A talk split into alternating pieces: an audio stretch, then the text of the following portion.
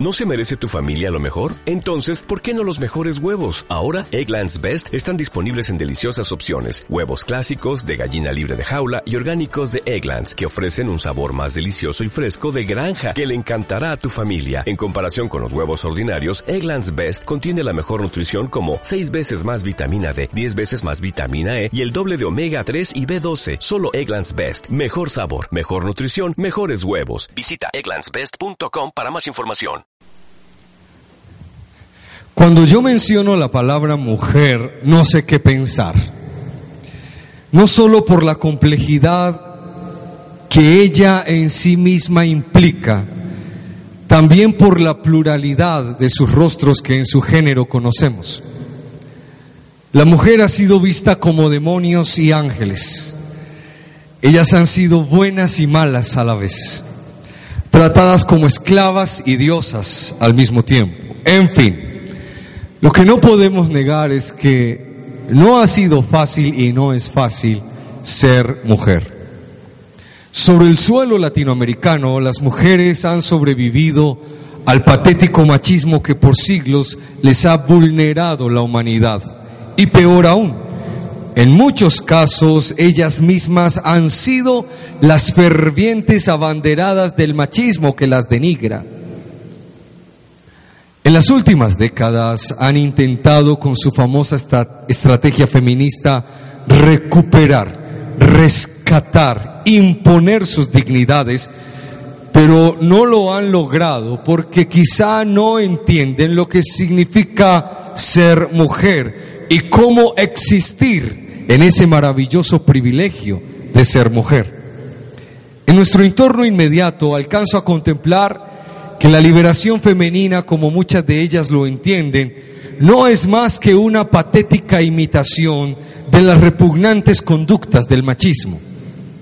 Ejemplo, el hombre macho es el que bebe en los bares el día de la semana que él quiera, hasta el amanecer, llega a la casa si quiere, a la hora que quiera, en el estado que quiera, y ella no podía decir nada.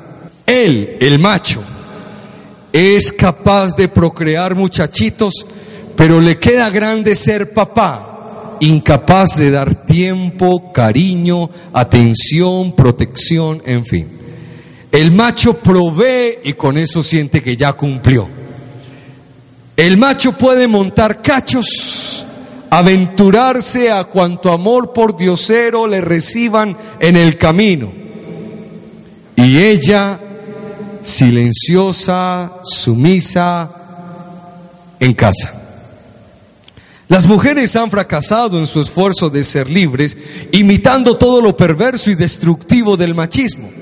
Ahora ellas beben cuando quieren, hasta cuando quieran, donde quieran, como quieran, con quien quieran.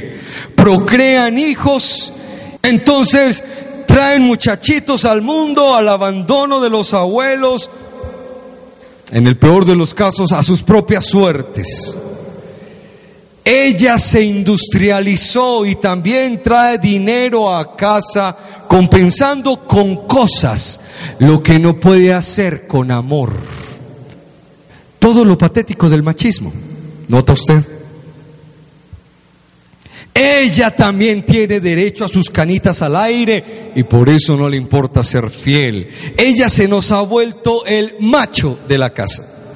Por favor, este diagnóstico no aplica a ninguna de las mujeres presentes. ¿Qué significa ser mujer? Y esta es una pregunta legítima para hombres y mujeres porque muchas, muchas personas tenemos una apreciación que no es bíblica del maravilloso ser que es la mujer. En esta mañana trataremos de recuperar el significado del ser femenino y el propósito divino para la mujer. Y para lograrlo necesitamos ir a la primera persona femenina de la Biblia. Yo la llamo la dama del Edén. Ella se encuentra en Génesis capítulo 2, los versos 18 al 25. ¿Lo tiene? Las sagradas escrituras dicen, después dijo Dios el Señor, no está bien que el hombre esté solo, le haré una ayuda a su medida. La Reina Valera del 60 dice idónea, a su medida. Versículo 19. Y así Dios el Señor formó de la tierra todos los animales del campo y todas las aves de los cielos y se los llevó a Adán para ver qué nombre les pondría y el nombre que Adán les puso a los animales con vida es el nombre que se les quedó.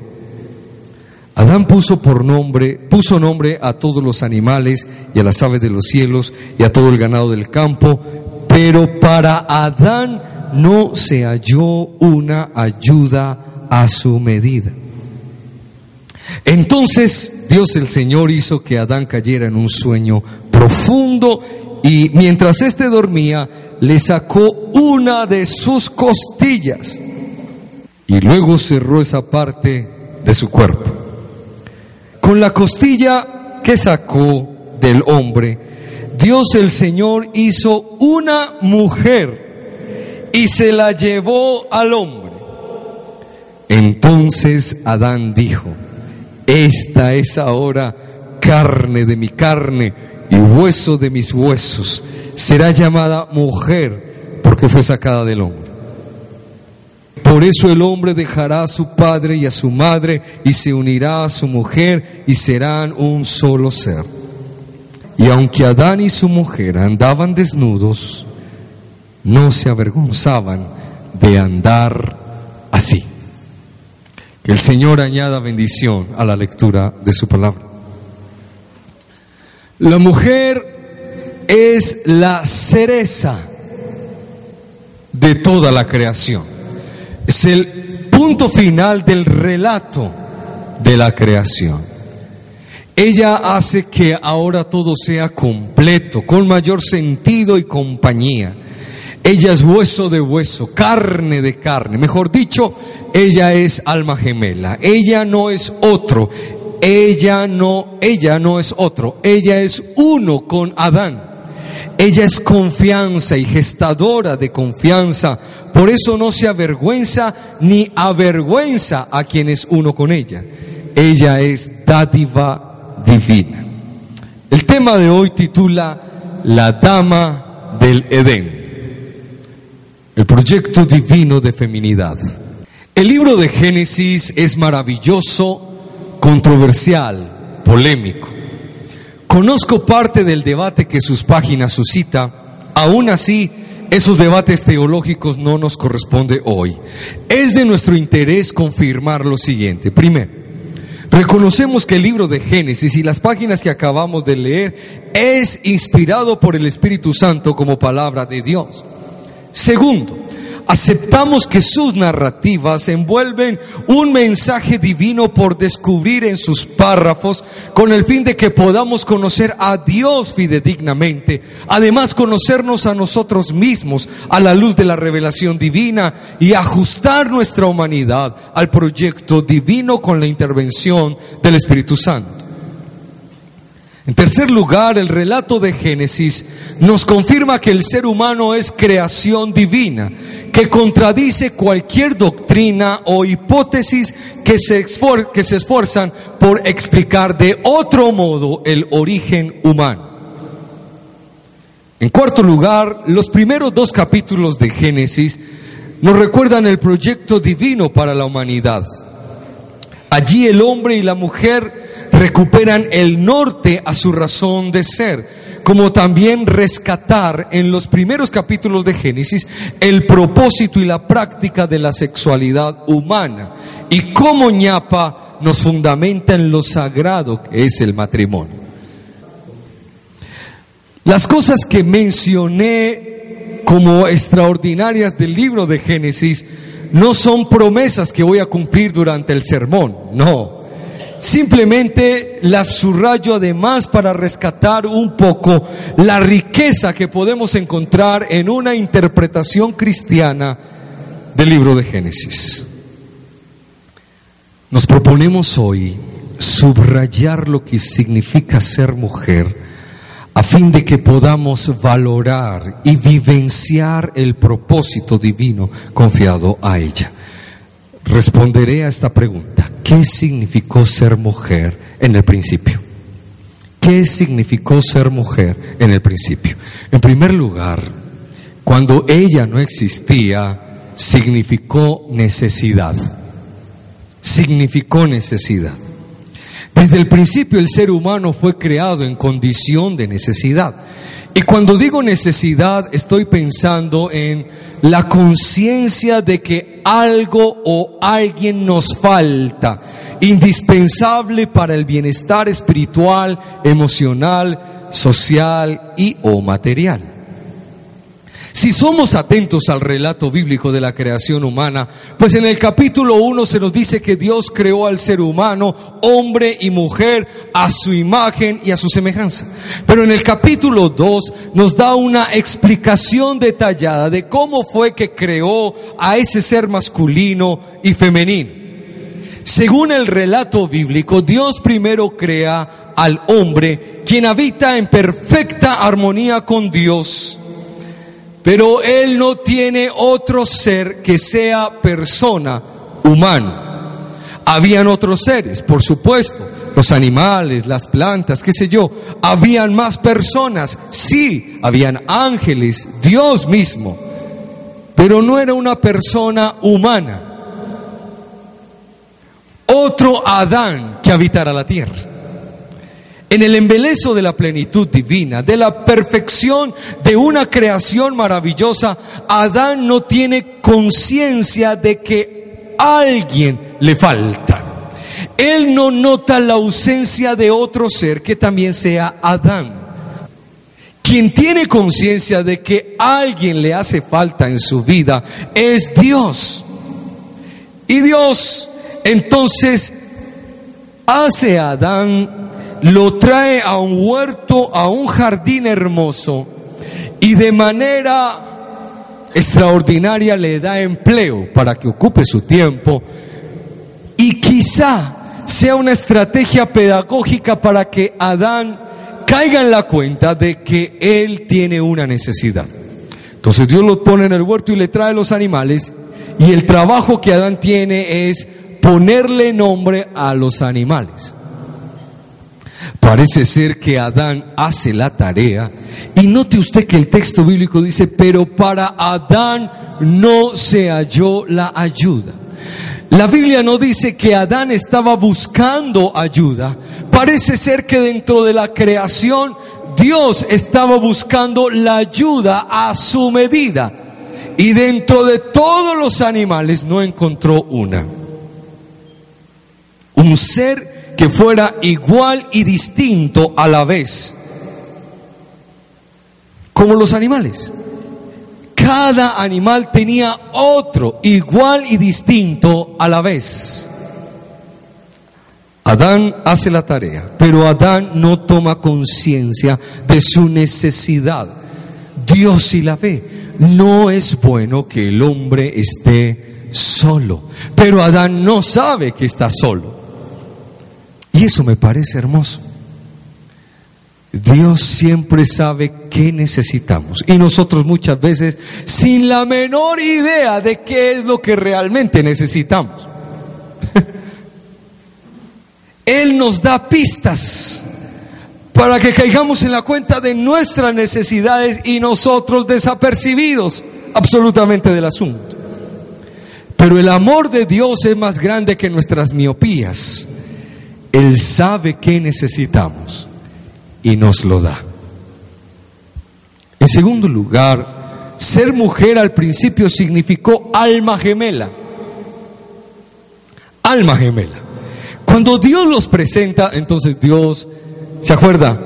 Ah, entonces no halló la ayuda idónea, hace caer en un sueño profundo a Adán, le saca una costilla hace una mujer con esa costilla y luego despierta a Adán. Y Adán la ve. Ah, eso fue hermoso. Porque Dios la trajo sin envolturas. Y Adán la ve y dice, ella es carne de mi carne, huesos de mis huesos. Mira, Adán ha estado en silencio todo el relato de la creación. uno supone que Adán más o menos se puso a hablar cuando le puso nombre a los animales. De resto, Adán no dice nada. Adán, póngale nombre a los animales. Y Adán callado va y lo hace. El relato bíblico no pone palabras en la boca de Adán nunca. Hasta que llega Eva. Y se le acabó la mudez. Y habló el tipo.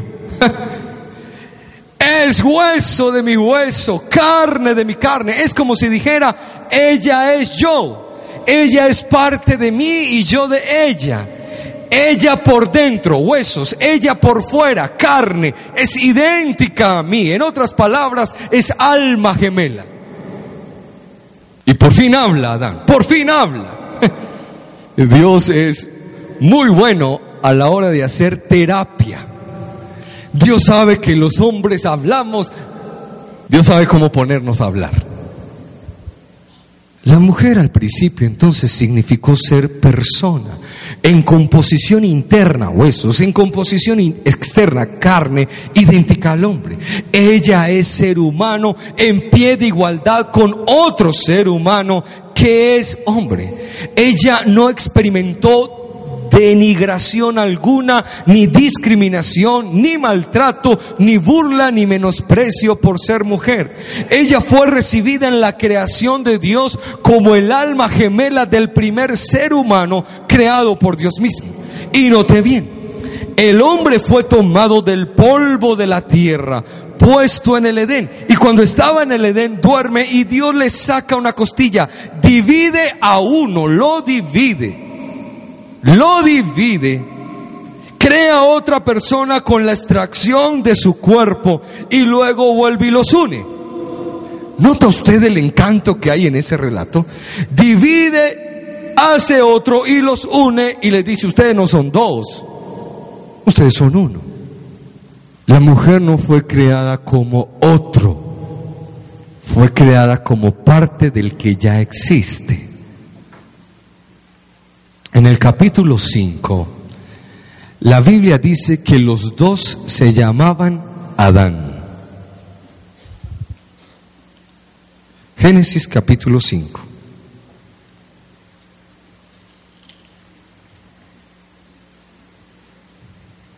Versículo 2. Los creó hombre y mujer y los bendijo. El día en que fueron creados les puso por nombre Les puso por nombre los dos. Se llaman Adán. Entonces, ¿de dónde sacamos el nombre Eva? Voy a hacer un paréntesis. Cuando Adán, los Adán pecan, Adán la trata a ella como si fuera un animal se atrevió a hacer algo que Dios nunca le dijo que hiciera. Y la llamó Eva. ¿A quién le dijo Dios que le pusiera nombres? A los animales, no a ella. Y a partir de ahí comienza el maltrato para la mujer, por el pecado. Pero en el principio no fue así. En el principio ella era digna y tenía el mismo nombre que él. Adán. Entonces, mujer al principio significó ser alma gemela. En tercer lugar, en el principio significó ser imagen y semejanza de Dios. En el texto bíblico nos encontramos al hecho trascendental de que la mujer fue creada imago es decir, imagen de Dios, entendiéndose por ello que Dios ha dejado algo de sí mismo en ella, lo cual le da una dignidad especial. Las implicaciones de esto son, ella es un sujeto en relación con su creador, en relación con Adán, en relación con la creación, en relación consigo misma. Y esas relaciones están perfectamente ajustadas. Su relación con Dios ajustada. Su relación con Adán ajustada, su relación con la creación ajustada, su relación consigo misma ajustada. Y eso es ser imago Dei. Ella depende absolutamente de su creador. Cuando ella fue creada, Dios la trajo a Adán para que fuera plena en el desarrollo de sus relaciones ajustadas. Y de alguna manera ella en relación con Adán serían un fiel reflejo de ese misterio plural de Dios, de ese misterio cuando Dios dice nosotros, cuando Dios dice hagamos, cuando Dios dice descendamos. Dios, ¿por qué habla de sí mismo como si fueran varios? Sabiendo que la Biblia dice, Jehová el Señor uno es. ¿Por qué habla de sí mismo como si fueran varios? Y ese misterio se refleja en Adán y Eva, que siendo ellos plural, no son plural, son una carne. Ese misterio de Dios se refleja en la creación del hombre y la mujer. ¿Qué quiero decir con eso? El hombre solo y la mujer sola nunca podrán reflejar la imagen de Dios. La imagen de Dios se refleja a plenitud en las relaciones ajustadas con mi prójimo. Ser imagen de Dios implica también de que Adán y Eva eran representantes de Dios en la tierra. La palabra imagen que aparece en Génesis capítulo 1 y 2 es la misma palabra que se usaba en épocas muy antiguas en los imperios. Y cuando un rey no podía asistir a una asamblea de reyes, el emperador no podía asistir, entonces traían una imagen del rey y la ponían en la reunión. Y de esa manera hacían presente al emperador en esa reunión. Cuando Dios crea al ser humano a su imagen y semejanza, pone su imagen en el huerto del Edén. Y de esa manera esos que son la imagen de Dios hacen presente a Dios en su creación. Y ser imagen y semejanza de Dios implica también mayordomía. Ellos les fue confiada la creación no para que se adueñaran de ella, sino para que la administraran. Y esa responsabilidad tiene vigencia. En el principio, ser mujer también significó ayuda idónea. Estas dos palabras, ayuda idónea, no nos suenan como bonito, no nos agradan casi. Yo ayuda idónea de... Ser ayuda idónea no tiene implicaciones de inferioridad. En las escrituras, Dios mismo se presenta como la ayuda nuestra. Y es la misma palabra que aparece en Génesis 2. Un ejemplo, Isaías 41:10. Dice, no tengas miedo, que yo estoy contigo. No te desanimes, que yo soy tu Dios. Yo soy quien te da las fuerzas y siempre te ayudaré. Dios ayudándome. Los orantes fervientes que escribieron los salmos también vieron que Dios era su ayuda. Dos ejemplos. Salmo 27, 9. Tú eres mi Dios y mi Salvador. No escondas de mí tu rostro. No apartes con enojo a este siervo tuyo, pues siempre has sido mi ayuda. Tú eres mi ayuda. Salmo 33, 20. Con el alma esperamos en el Señor, pues Él es nuestra ayuda. Dios es nuestra ayuda y el hecho de que Dios sea nuestra ayuda de ninguna manera lo hace inferior a nosotros. ¿O sí?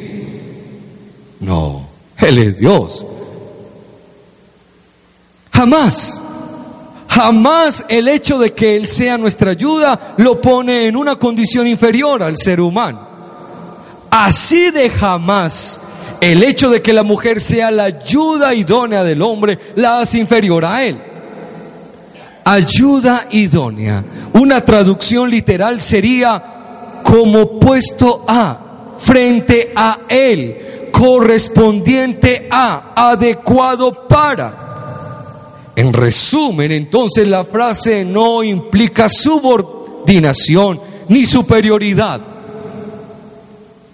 Lo que el texto está diciendo es que Dios ha creado a alguien que sea correspondiente, adecuado para el hombre, que juntos puedan proveerse de comunión, apoyo necesario para vivir a plenitud.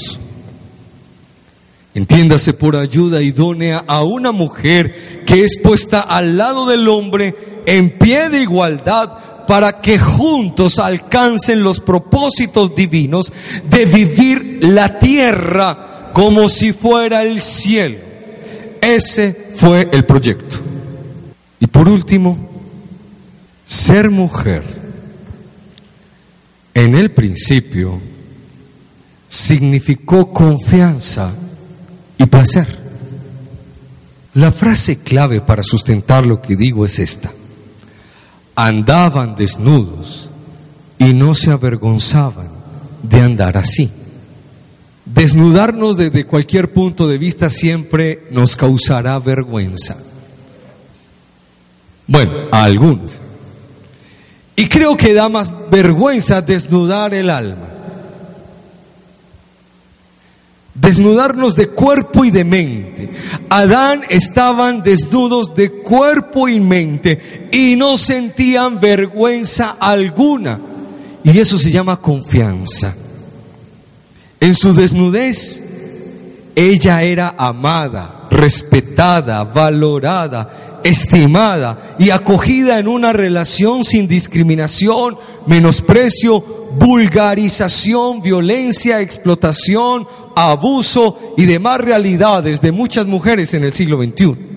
En el principio ella, feliz, plena de vida en el amor, completa y en pie de igualdad ante él y con él. Le fue concedido respirar rodeada de perfección, de extraordinaria virtud, de incomparables afectos. Ella es bienaventurada en un Edén de profundas relaciones con Dios, con Adán y consigo misma. Eso es confianza. Ella estaba tranquila, desnuda de cuerpo y mente ante él, pero también era gestadora de confianza no lo avergonzaba a él, le proporcionaba un tapete de confianza en medio de la desnudez del otro. Y esto implica las transparencias necesarias, indispensables en las relaciones humanas, especialmente las del matrimonio. Los matrimonios caóticos son aquellos que carecen de transparencia. Las máscaras son las que nos destruyen una y otra vez. Ellos no tenían nada que ocultarse y andaban desnudos porque no tenían nada de qué avergonzarse. Pero ella también significó placer al principio, porque esa desnudez tiene que ver con el disfrute de la intimidad pura. Y eso significa varias cosas. El sexo es perfecto y así lo creó Dios. Cuando se da en una pareja heterosexual y en el marco del matrimonio. ¿Qué es heterosexual? Un hombre y una mujer. Pero es imperfecto, caótico y lamentable que aunque sea entre un hombre y una mujer, no sea en el marco del matrimonio. Fuera del marco del matrimonio el sexo no es placer, el sexo es fracaso. Pero dentro del matrimonio el sexo es perfectamente placentero. Y usted dirá, ¿y dónde está eso del sexo en el pasaje? Porque ahí no dice. Dice, y serán una sola carne. Y para que dos puedan ser una sola carne, tiene que haber de por medio una relación sexual. Cuando usted lee la carta de Pablo a los Corintios, San Pablo dice, ¿acaso ignoran que el que se une con una ramera, una sola carne es con ella? ¿Qué es lo que hace al hombre una sola carne, así se haga una ramera? El acto sexual. La invitación, solteros y solteras, a la pureza sexual hasta que vengan al altar con una persona que usted amará hasta que la muerte y solo la muerte los separe.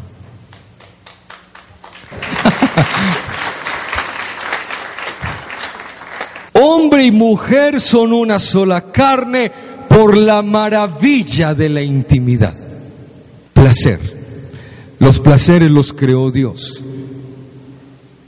John Piper dice, el sexo es como una religión no solo porque es santo en sí mismo, sino también porque nos permite experimentar un anticipo del cielo. Escuche bien.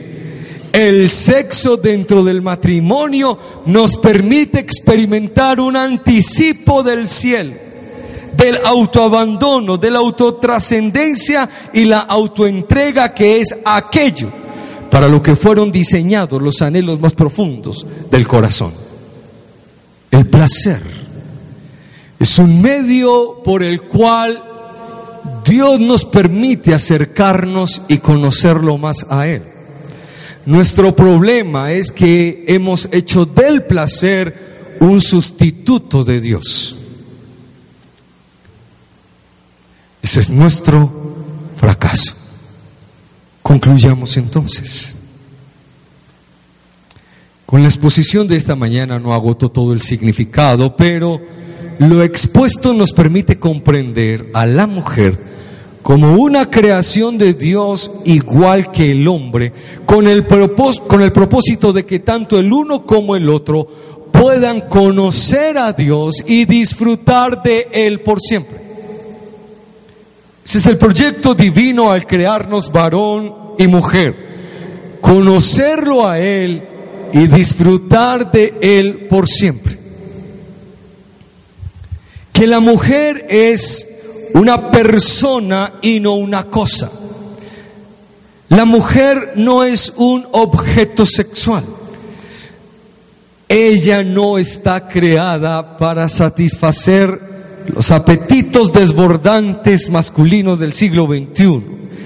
Ella, y perdóneme usted la expresión, ella no es una muñeca inflable, ella es persona que goza de un valor extraordinario porque porta la imagen de Dios. Los hombres están viendo a la mujer como una cosa que puedo llevar a la cama. La mujer es una persona digna, de amar toda una vida, con lealtad, con respeto, con provisión, con protección. Así fue que nos diseñó Dios. Una observación más como conclusión. En el proyecto divino la mujer fue creada como antídoto a cualquier perversión sexual. No es bueno que Adán esté solo. Tiene connotaciones sexuales también. Para que el hombre no pervierta su sexualidad, porque el cuerpo sexual del hombre para la Biblia es templo. Cuando San Pablo en Corintios capítulo 6 habla de la sexualidad humana, ve ese cuerpo sexuado como un templo del Espíritu Santo. ¿Acaso ignoran que sus cuerpos son templo del Espíritu Santo? Que el Espíritu Santo mora en ustedes y que ustedes ni siquiera se pertenecen a sí mismos. No usen pues su cuerpo para la inmoralidad su cuerpo úsenlo para la gloria de Dios, porque su cuerpo y su espíritu son de Dios. Las perversiones sexuales hoy son muchas. Ella fue creada para que no hubiera adulterio, para que no hubiera fornicación, para que no se practique la homosexualidad. Y eso queda insistente en Génesis 1 y 2, varón y hembra, varón y hembra. Por lo tanto, Dios bendice el placer sexual siempre y cuando se dé en el marco de la heterosexualidad, en el marco del matrimonio y en el marco de las fidelidades dentro del matrimonio.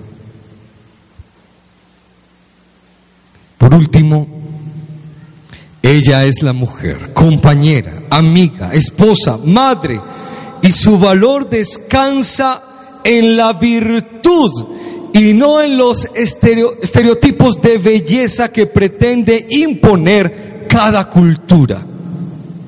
No. Ella debe ser valorada, respetada, dignificada, porque es imagen de Dios. Algunos poetas han dicho, con las palabras más selectas, que la obra perfecta de Dios es la mujer. Y yo estoy a un paso de creérmela, pero no, todavía no. La obra más perfecta de Dios es la cruz de Cristo. Lo más hermoso que hizo Dios no fue la mujer, fue la cruz. Es decir, que el omnipotente se haya inclinado a humillarse como humano, vivir en servicio a su creación y luego ir a la cruz para hacer posible que hombres y mujeres seamos salvos. Eso, lo más hermoso. Podamos participar de la nueva creación de Dios en la que las cosas serán de nuevo como fueron para Adán y Eva en el Edén que desde la cruz de Cristo los matrimonios hoy podamos vivir nuestro paraíso, nuestro huerto del Edén, en medio de una vecindad caótica, fragmentada, fracturada, tergiversada, pervertida. Que por la cruz de Cristo nosotros podamos vivir trocitos del cielo, aquí y ahora. Eso es más hermoso. Con la esperanza de que Dios vendrá y regresará a poner cada cosa en su lugar y que al final las cosas serán como al principio. Cielos nuevos, tierra nueva y nosotros habitaremos esa tierra nueva como la habitó Adán y Eva al principio. Eso es hermoso. ¿Y sabe por qué es hermoso? ¿Sabes por qué es perfecto? Porque cuando Dios empezó el proyecto de la cruz y lo desarrolló y estaba allá trepado en la cruz, le dijeron, bájate y podía hacerlo. Pero ¿sabe por qué no lo hizo? Porque te ama. Porque no consiente un segundo en la eternidad sin ti. Cuando le dijeron, bájese, se quedó callado. Ese silencio estaba gritando, si no me bajo es porque te amo. Yo no sé por qué a nosotros nos incomoda ser amados por Dios. La invitación esta mañana es déjese amar por el Señor. Y dejándose amar, imite ese amor con el otro, valorándonos, honrándonos, respetándonos, por el amor de Cristo que excede todos los amores y bellezas conocidas por el ser humano. Incline su rostro, por favor. Señor, mira las mujeres que hay en la iglesia. Yo no conozco cómo la perversión del pecado ha llegado a maltratar, a denigrar sus feminidades.